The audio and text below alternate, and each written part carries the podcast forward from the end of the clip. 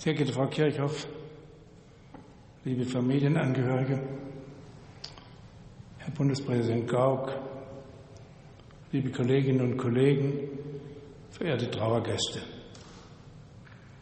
Wir trauern um Thomas Oppermann, unseren langjährigen Kollegen und Vizepräsidenten des Deutschen Bundestags. Er ist am vergangenen Sonntag völlig überraschend gestorben, im Alter von nur 66 Jahren. Es berührt uns sehr, dass Sie, sehr geehrte Frau Kirchhoff, zusammen mit drei Kindern des Verstorbenen heute unter uns sind. Die Nachricht vom plötzlichen Tod Thomas Oppermanns hat uns, wie viele Menschen im Land, tief getroffen. Ihnen, der Familie, allen Angehörigen spreche ich meine tief empfandene Anteilnahme aus, auch im Namen des ganzen Deutschen Bundestags. Die große Anteilnahme über Partei- und Fraktionsgrenzen hinweg zeigt die hohe Wertschätzung, die Thomas Oppermann als Mensch und als Politiker genoss. Vor drei Wochen in seiner letzten Rede vor dem Deutschen Bundestag, was wir damals alle nicht wussten, dass es seine letzte Rede war, sagte Thomas Oppermann, das Vertrauen ist das wertvollste Kapital der parlamentarischen Demokratie und ich finde, wir sollten einen pfleglichen Umgang damit sicherstellen. Und für dieses wertvollste Kapital der parlamentarischen Demokratie hat sich Thomas Oppermann mit großer Leidenschaft eingesetzt. Vertrauen, so hat er es verstanden, wächst durch Sacharbeit. Für ihn war klar, wie er selbst sagte, dass praktische politische Arbeit die Gesellschaft positiv verändern kann. Nicht mehr und nicht weniger wollte er. Der Wunsch, nicht als Beobachter an der Seitenlinie zu verharren, sondern die Gesellschaft aktiv mitzugestalten, der entsprang seinen Erfahrungen während eines zweijährigen freiwilligen Dienstes bei der Aktion Sühnezeichen Mitte der, 19, Mitte der 70er Jahre im vergangenen Jahrhundert in den Vereinigten Staaten von Amerika. Er hat diese Zeit als die prägendste seines Lebens bezeichnet. Das zeigte sich auch in seinem Einsatz für die transatlantischen Beziehungen. Zurück in Deutschland startete er im Studium um, von Germanistik und Anglistik in Tübingen auf Jura in Göttingen einem damals wie heute besonders politisierten studentischen Biotop. Und dort fand er zur Sozialdemokratie. Politik in Theorie und Praxis ließ ihn nicht mehr los. Nach seinem Prädikatsexamen arbeitete Thomas Oppermann zunächst als Richter an den Verwaltungsgerichten in Hannover und Braunschweig und als Rechtsdezernent in Hannover-Schmünden. 1990 wurde er in den Niedersächsischen Landtag gewählt. Bis zu seinem plötzlichen Tod war er Parlamentarier, 30 Jahre aus Überzeugung, mit Selbstbewusstsein und mit erkennbarer Freude an der politischen Arbeit. Unter dem damaligen Ministerpräsidenten, späteren Bundeskanzler Gerhard Schröder, den ich auf der Ehrentribüne begrüße, wurde er 1998 niedersächsischer Wissenschafts- und Bildungsminister. Und in Hannover zeigte Thomas Oppermann seine Qualitäten als durchsetzungsstarker Macher mit rhetorischer Kraft und mit der Gabe, scharfsinnig und scharfzügig politische Botschaften zu vermitteln. Er setzte als Landesminister die Idee der Stiftungsuniversität um. Ein Quantensprung in der Wissenschaftspolitik, wie er sagte. Unter seiner Regie führte Niedersachsen Intensivstudiengänge für Bildungseliten ein, ein bundesweites Novum. Und zum Verdruss nicht weniger in der eigenen Partei kämpfte Thomas Obermann auch für Studiengebühren. Er war nie bloßer Parteisoldat. Und er sagte selbst über sich, ich bin oft gegen den Strom geschwungen. So haben wir noch im Deutschen Bundestag erlebt dem er seit 2005 angehörte, klar und loyal in seiner sozialdemokratischen Haltung, aber nie ideologisch. streitbar in der Sache, doch kompromissfähig, wenn es galt, pragmatische Lösungen zu finden, pointiert und schlagfertig in der politischen Auseinandersetzung und herzlich im zwischenmenschlichen Umgang. Er beherrschte die Abteilung Attacke, er beherrschte auch das mühsame Verhandeln. Und es braucht beides in der parlamentarischen Demokratie. Er hat seinen Göttinger Wahlkreis viermal in Folge direkt gewonnen. Die Wählerinnen und Wähler schenkten Thomas Oppermann stets ihr Vertrauen, eben das wichtigste Kapital in der Demokratie. Im Bundestag hat er sich als Obmann seiner Fraktion im Geheimdienstuntersuchungsausschuss schnell einen Namen gemacht und bereits nach zwei Jahren wurde Thomas Oppermann zum ersten parlamentarischen Geschäftsführer der SPD gewählt.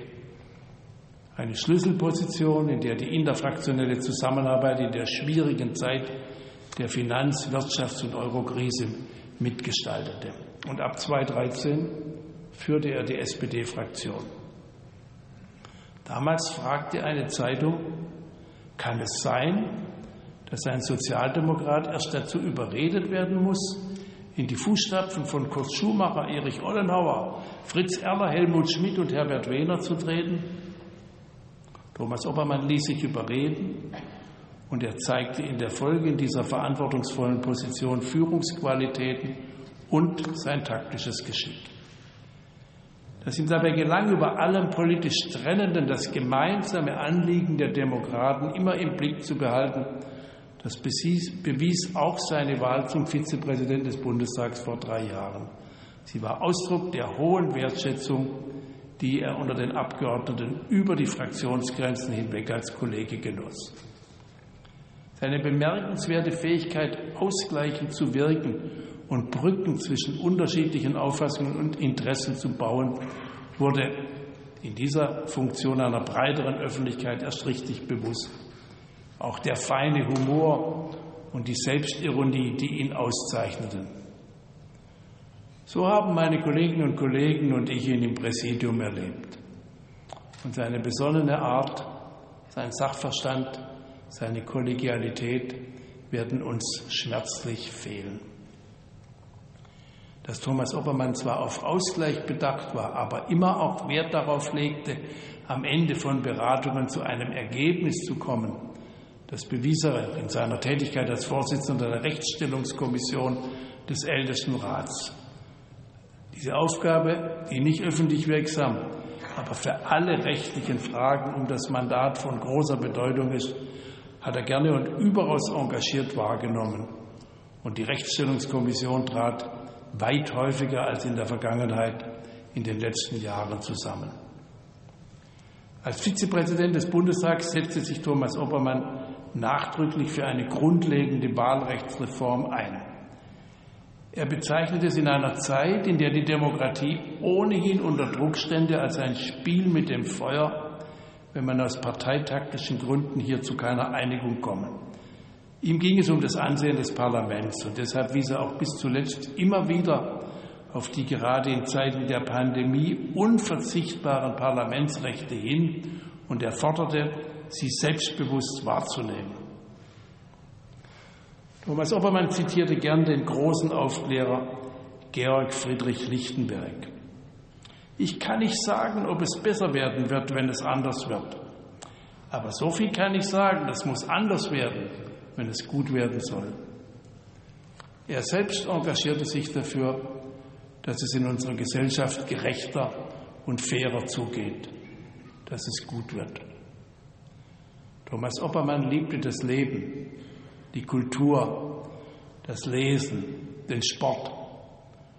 Und wer ihn zuletzt traf, spürte, dass er mit sich im Reinen war und voller Vorfreude auf die Zeit nach der aktiven Politik. Sein jäher Tod durchkreuzte diese Pläne auf tragische Weise. Und so nehmen wir alle Abschied von einem leidenschaftlichen Sozialdemokraten und Parlamentarier, einem erfahrenen Politiker, der unser Land in den vergangenen Jahrzehnten in herausragenden Ämtern mitgestaltet hat. Thomas Oppermann hat sich um den Parlamentarismus und die Demokratie in unserem Land große Verdienste erworben. Der Deutsche Bundestag wird ihm ein ehrendes Andenken bewahren.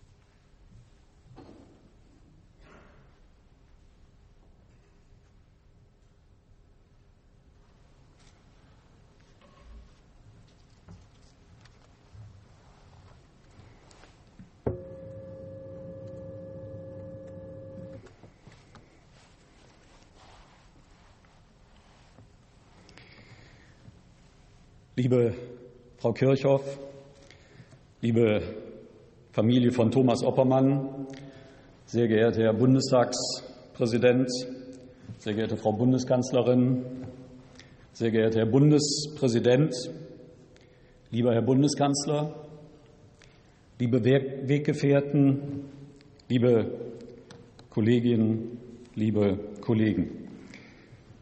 Wenn wir vom Tod eines nahestehenden Menschen erfahren, fühlt es sich an, als würde die Zeit einfrieren. So erging es uns. Die Nachricht, dass Thomas Oppermann am Sonntagabend verstorben ist, war ein Schock. Mit ihm verlieren wir einen angesehenen Sozialdemokraten, einen leidenschaftlichen Abgeordneten und eine bedeutende politische Persönlichkeit. Die vielen Reaktionen zeigen, Thomas Oppermann hatte eine Strahlkraft in ganz unterschiedliche Bevölkerungsgruppen hinein. Er war ein Stratege, ein Gestalter, ein Energiebündel, ein feiner Kerl. Er wird uns fehlen. 30 Jahre lang war Thomas Oppermann Parlamentarier, niedersächsischer Landtagsabgeordneter und dann Wissenschaftsminister, seit 2005 Bundestagsabgeordneter erster parlamentarischer Geschäftsführer, Fraktionsvorsitzender, Vizepräsident. Seinen Erfolg verdankte er nicht zuletzt seinen geschliffenen Formulierungen, einer professionellen Arbeitsweise und den analytischen Fähigkeiten des gelernten Juristen. Oppermann war ein Generalist im besten Sinne, der zu fast allen politischen Themen fundiert sprechfähig war. Er beherrschte in der Tat die Abteilung Klartext und Attacke, genauso wie staatstragende Auftritte. Besonders eindrucksvoll war es, wie er das Amt des ersten PGF neu definierte, um Bundespräsident Frank-Walter Steinmeier zu zitieren. Thomas Oppermann hat die Aufgaben des ersten parlamentarischen Geschäftsführers mit seiner handschriftlich vorbildlich, ja beispielgebend geprägt. Es ist kein Geheimnis, Thomas Oppermann wäre gern Bundesminister geworden. Dieser unerfüllte Wunsch hielt ihn jedoch nicht davon ab, die Rolle des Abgeordneten mit Leib und Seele auszufüllen. Für ihn war der Bundestag eine selbstbewusste Institution mit einer ganz eigenen Bedeutung und das sogenannte Strucksche Gesetz in Stein für ihn gemeißelt. Kein Gesetzentwurf der Regierung verlässt dieses Haus so, wie es hineingekommen ist. Er verstand es, unterschiedliche Meinungen zusammenzuführen und faire Kompromisse auszuhandeln. Der politische Einfluss war für ihn kein Selbstzweck. Sein Einsatz ergab sich vielmehr aus dem Gestaltungswillen, mehr Lebenschancen für mehr Menschen zu schaffen. Ein Leitmotiv war, dass sich soziale Gerechtigkeit und wirtschaftliche Dynamik nicht ausschließen, sondern sich gegenseitig bedingen und ergänzen. Oppermann stritt für einen starken, vorsorgenden Sozialstaat, der Menschen nach Möglichkeit nicht dauerhaft versorgt, sondern ihnen hilft, auf eigenen Füßen zu stehen. Zugleich hatte er immer ein offenes Ohr für die Wirtschaft. Schließlich sei die SPD auch von Handwerkern und kleinen Selbstständigen gegründet worden, sagte er. Und er machte Politik für die Leute, die hart arbeiten und sich an die Regeln halten. Als Sohn eines Molkereimeisters, der einen kleinen Betrieb führte, wusste er, wovon er sprach. 1976 ging Thomas Oppermann, Herr Bundestagspräsident, Sie haben es erwähnt, mit der Aktion Sühnezeichen für zwei Jahre in die USA. Wer die Gelegenheit hatte, darüber mit ihm zu sprechen, weiß, dass diese Arbeit einen tiefgehenden Eindruck hinterlassen hatte. Er organisierte Proteste gegen Mieterhöhungen und Boykottaktionen der Landarbeitergewerkschaft, die sich gegen schlechte Arbeitsbedingungen wehrte. Später schrieb er über diese Zeit, ich hatte gelernt, dass sich soziale Gerechtigkeit nicht von selbst einstellt, sondern immer das Ergebnis politischer Einmischung ist. Zurück in Deutschland wechselte Oppermann das Fach und begann Jura zu studieren. Er wollte sich auch bei uns in die Politik einbringen für mehr Gerechtigkeit und die soziale Demokratie. Er engagierte sich in der Hochschulpolitik und bei der Mieterberatung, wurde Verwaltungsrichter und schließlich Abgeordneter. Seine tiefe Verbundenheit zu den Vereinigten Staaten blieb bestehen. Thomas Oppermann war überzeugter Transatlantiker und reiste regelmäßig in die USA. Für ihn stand fest, eine lebendige Demokratie braucht die Beteiligung der Bürgerinnen und Bürger, aber auch ihr Vertrauen in die staatliche Handlungsfähigkeit. Um Freiheit und Demokratie zu erhalten, so Oppermann, sei es nötig, öffentliche wie soziale Sicherheit herzustellen und so das Vertrauen in den, Staats, in den Staat und seine Schutzfunktion zu stärken.